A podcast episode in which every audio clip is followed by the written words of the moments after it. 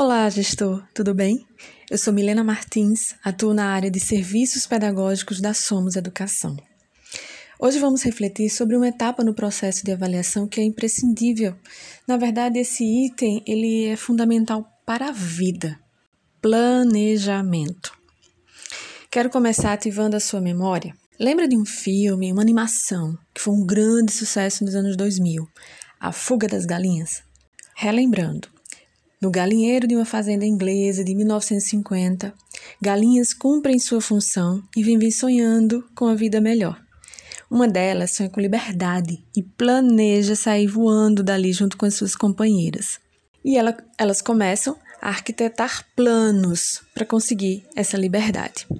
Pois bem, e o que tem a ver a fuga das galinhas com a minha escola, Milena? Hum, para refletir sobre planejamento de estratégias de avaliações, podemos encontrar alguns pontos semelhantes entre esse processo na escola e as ações desenvolvidas pelas aves.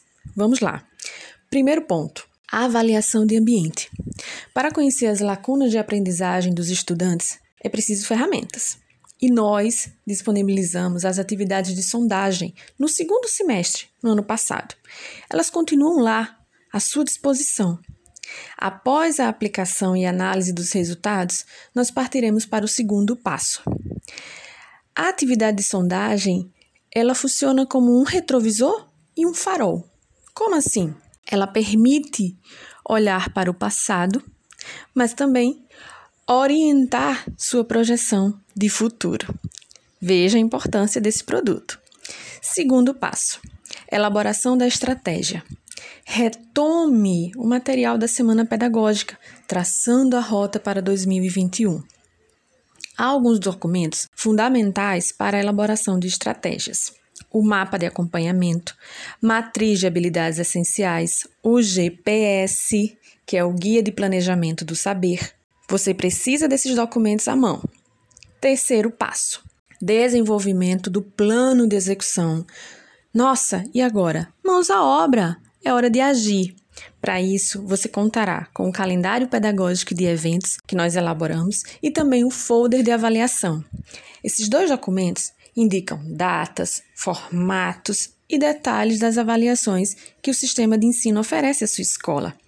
E claro, não podemos esquecer: se for preciso, replaneje, recomece sempre. Ajustes podem ser feitos ao longo do processo. Quarto passo: envolvimento das pessoas. No filme, o galo sabe que não conseguirá a liberdade sozinho. Então ele envolve as demais, reúne os esforços e faz com que cada um se identifique como peça-chave para a execução final. Na escola não é diferente. Gestor, coordenador, coordenadora, supervisor, orientador, professor, auxiliar, cada um precisa saber do seu papel e assim fazer a diferença. Gostou? Até o nosso próximo filme. Opa, até o nosso próximo tema. Grande abraço.